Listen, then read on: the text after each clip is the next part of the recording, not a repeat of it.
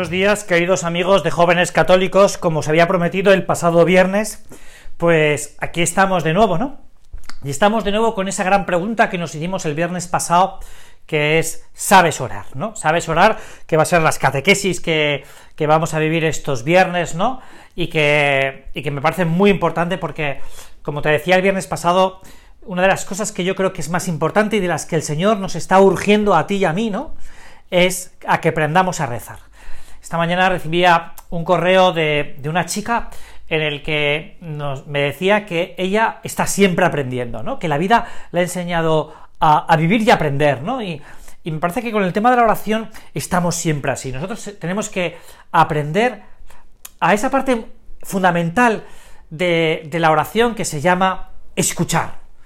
Eh, hablamos mucho de la importancia de la oración, de dirigirnos a Dios, de pero hay una cosa que, no podemos olvidar y que, que, es lo fundamental de la vida de oración, que es la escucha. Fides es auditu, la fe viene por la escucha, eh, viene por el oído. Eh, nosotros vamos a la oración a escuchar, que es la parte más importante. La parte más importante no es lo que yo le digo a Dios, sino lo que Dios me dice a mí. Y eso está en la palabra.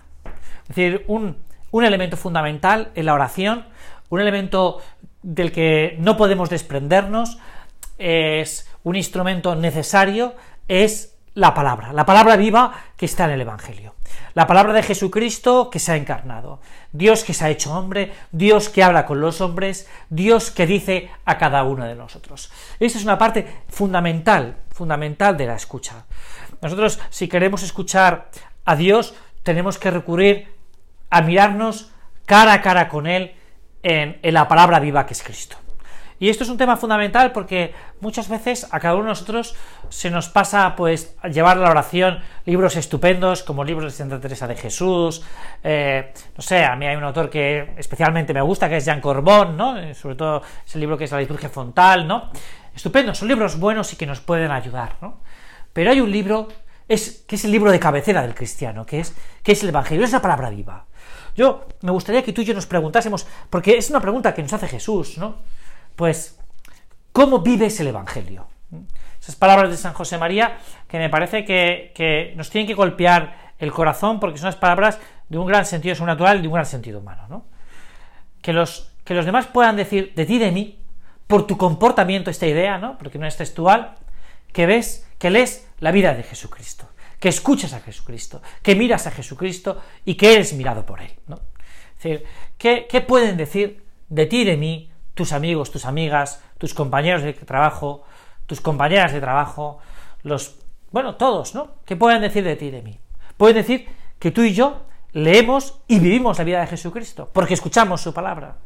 Claro, aquí también se, se introduce otro elemento fundamental del que ya hemos hablado muchas veces y que es una ayuda indispensable para escuchar, para escuchar, la escucha, yo, que es, que es la dirección espiritual.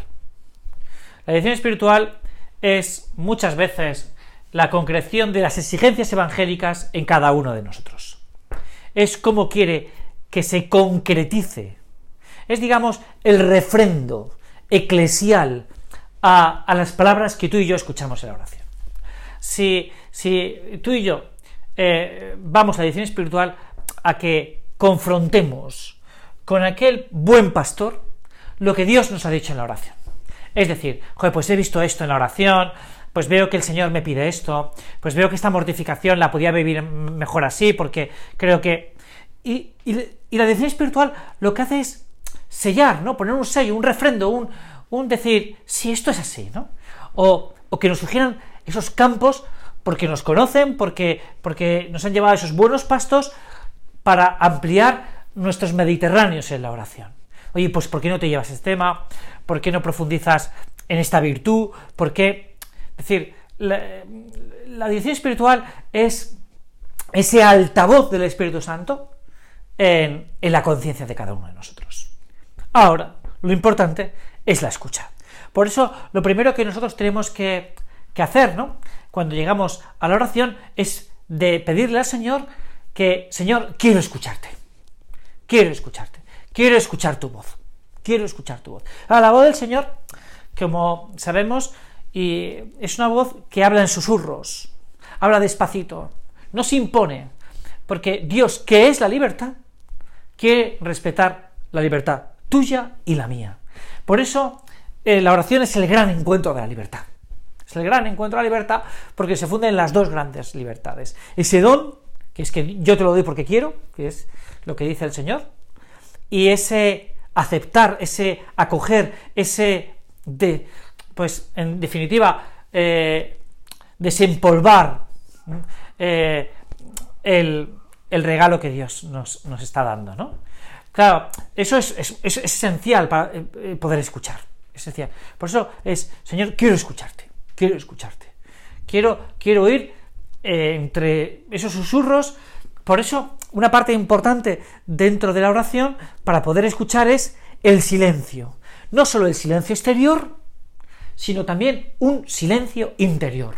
Uno de los primeros actos que nosotros tenemos que pedir al Señor y que tenemos que hacer cuando vamos a la oración es silencio interior. Yo no podemos llegar a la oración, como decíamos la semana pasada, llenos de problemas, ¿no?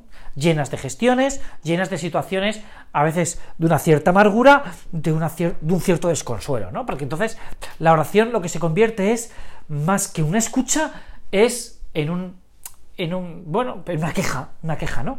Hay mucha gente que, cuando viene a la edición espiritual, pues lo que habla son de quejas y poco de lo que Dios le sugiere, ¿no? Claro, eh, esto es, esto es importante, esto es importante, esto es importante. ¿Qué es lo que me está diciendo Dios? ¿Qué es lo que me está diciendo Dios? ¿Qué me dice Dios? Por eso también, y un criterio muy importante dentro de la vida interior y dentro del discernimiento, es no tomar decisiones a la ligera. Dios no da recetas. Dios no da recetas. Hace unos años, cuando yo escribí mi primer libro, pues hablaba de esto, ¿no? Que, Dios no es un participante de Masterchef, ¿no? ¿no? Dios no da recetas. Dios, Dios, pues, infunde fortaleza en el corazón. Dios da consejos, es verdad, algún consejo sí que da, ¿no? Dios da sugerencias. Dios pero sobre todo Dios eleva el corazón, ¿no? Estas palabras que salen en, en la liturgia de, la Santa Misa, elevemos el corazón. Una de las cosas más importantes de la oración es que Dios quiere elevar tu corazón para que estemos en esa intimidad personal con, Cristo. Es, muy bonito esto, ¿no? Es muy bonito. ¿no? Eh, una de las partes, por tanto, una de las partes esenciales de la oración es escuchar. Es, muy interesante lo de escuchar porque hay un pasaje del Evangelio que, me ha golpeado mucho a los Hechos de los Apóstoles, a raíz de unas palabras de Guardini, que me parecen que son muy bonitas, una idea muy bonita de Guardini, que es el momento de la conversión de, de Saulo de Tarso. Entonces, él habla de que la conversión de Saulo de Tarso tiene un anticipo, eh, tiene un momento previo, que es cuando aparece eh, Pablo en la Sagrada Escritura, que es en el martirio de Esteban. El martirio de Esteban el martirio de Esteban tiene un momento muy interesante, que es cuando él ve el cielo abierto, ve a Dios, está haciendo oración y su rostro se convierte en, se, convierte, o resplandece, resplandece el rostro de Esteban ante la presencia de Dios. Claro, esto es muy interesante porque nosotros, ante la presencia de Dios, que es un poco lo que pasa en el encuentro de Moisés con la cerza ardiente cuando se presenta Yahvé, es interesante también lo de Yahvé, y eh, pero, aquí no nos da para más, ¿no? El cambio de llave en la Sagrada Escritura. Eh, y entonces se descansa, ¿no? Porque está ante lo sagrado, ¿no? Está ante lo sagrado. Es decir, ante la presencia, el rostro resplandece. Es lo mismo que le pasa, eh, lo que le pasa a Jesús, ¿no? En el momento de la transfiguración. Su vestido se convierte en resplandecientes, ¿no? Y resplandece, porque está ante la presencia del Padre y, el Espíritu Santo, ¿no? Es decir, la oración es un momento en el que tenemos que salir una persona de la oración, cuando ha escuchado la voz de Dios, tiene que salir como mínimo alegre. No digo que salga resplandeciente y tal, pero tiene que salir alegre porque ha escuchado la palabra de Dios, ¿no? Esto es un criterio de discernimiento muy interesante para ti y para mí, ¿eh? Porque ¿cómo salgo yo de la oración, no? ¿Cómo salgo yo de la escucha de la palabra de Dios? Porque claro, si salgo con la misma amargura, con si salgo eh, con la misma queja, si salgo con, con una desazón en el corazón, pues oye, eh, joder, ¿qué, oración es esa, no? ¿Qué oración es esa, no? Lo vemos en el Huerto de los Olivos cuando Jesús reza y escucha la palabra del Padre, ¿no? Mira, si te estoy pidiendo esto. Y el Señor se llena de seguridad.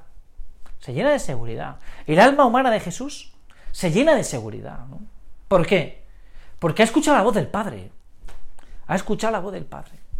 Es decir, nosotros de la oración, de esa escucha de la palabra de Dios, que es lo más importante de la oración, no podemos olvidarnos, tenemos que salir con, con alegría, con optimismo, con esperanza. Una persona que hace la oración y solo encuentra desesperanza o su vida es una vida de desesperanza, de que su vida es triste, es negativa, oye, eh, pues tiene que ahondar en su oración, ¿eh? tiene que ir a, la dirección espiritual y decir, ¿qué me pasa? Que yo cuando hago la oración, cuando voy a rezar con Dios, salgo peor de lo que estaba. Porque algo está mal, algo está mal. Como tú comprenderás, tú y yo nos damos cuenta de esto, ¿no? Es decir, nosotros en la oración tenemos que decir, sí Señor, gracias porque puedo escuchar tu voz. Claro, eso no quiere decir que Dios siempre nos está hablando en la oración, que esta es otra cosa. No podemos decirle al Señor, eh, no, porque además el Señor habla, habla de tiempo, no solo cuando tú quieres rezar, ¿no? Sino, bueno, yo creo que hemos, que, quería con esto darte varias claves interpretativas, ¿no? Como decíamos la semana pasada, varias claves hermenéuticas. Pero una de las claves, uno de esos termómetros es cómo sales tú de la oración. ¿Cómo sales tú de la oración? Si realmente al escuchar la palabra de Dios, que es lo importante, como decíamos antes, Señor, pues realmente, realmente salgo contento. Señor, hoy salgo contento. Salgo contento porque he escuchado la voz del buen pastor que me ha llevado a los buenos pastos. Muchas gracias y hasta el viernes que viene. Por favor, rezar porque voy a predicar un curso de retiro y este fin de semana y espero que salga muy bien, pero para eso cuento con vuestras oraciones. Cuento con vuestras oraciones porque eh, ¿quién soy yo, no? ¿Quién soy yo para eh, anunciar la palabra de Dios, ¿no? Pues soy un mero instrumento, ¿no? Como somos tú y yo, ¿no? Es decir, para transmitir eso, eh, eh, sin, mí no sois nada, ¿no? Sin mí no sois nada. Esas palabras, pues nosotros lo que transmitimos es la palabra de Dios, por tanto, para eso necesitamos ser muy fieles a lo que Dios nos pide, ser muy fieles a la palabra del Señor, ser muy fieles a lo que Dios quiere, pues para esos chicos y esas chicas de este fin de semana, ¿no? entonces, pues yo os pido que, que recéis por este curso de retiro un montón, ¿no? para que, para que sean, para que se conviertan en evangelizadores. Evangelizadores. Es un grupo de chicas, por tanto, para que se conviertan en grandes evangelizadoras, ¿no? Grandes evangelizadoras. La semana que viene, dentro de dos semanas, iré a Fátima y de verdad que estaréis todos allí delante de la capeliña eh, con mis oraciones también, para que haya un dodes, ¿no? Muchas gracias y hasta el viernes que viene.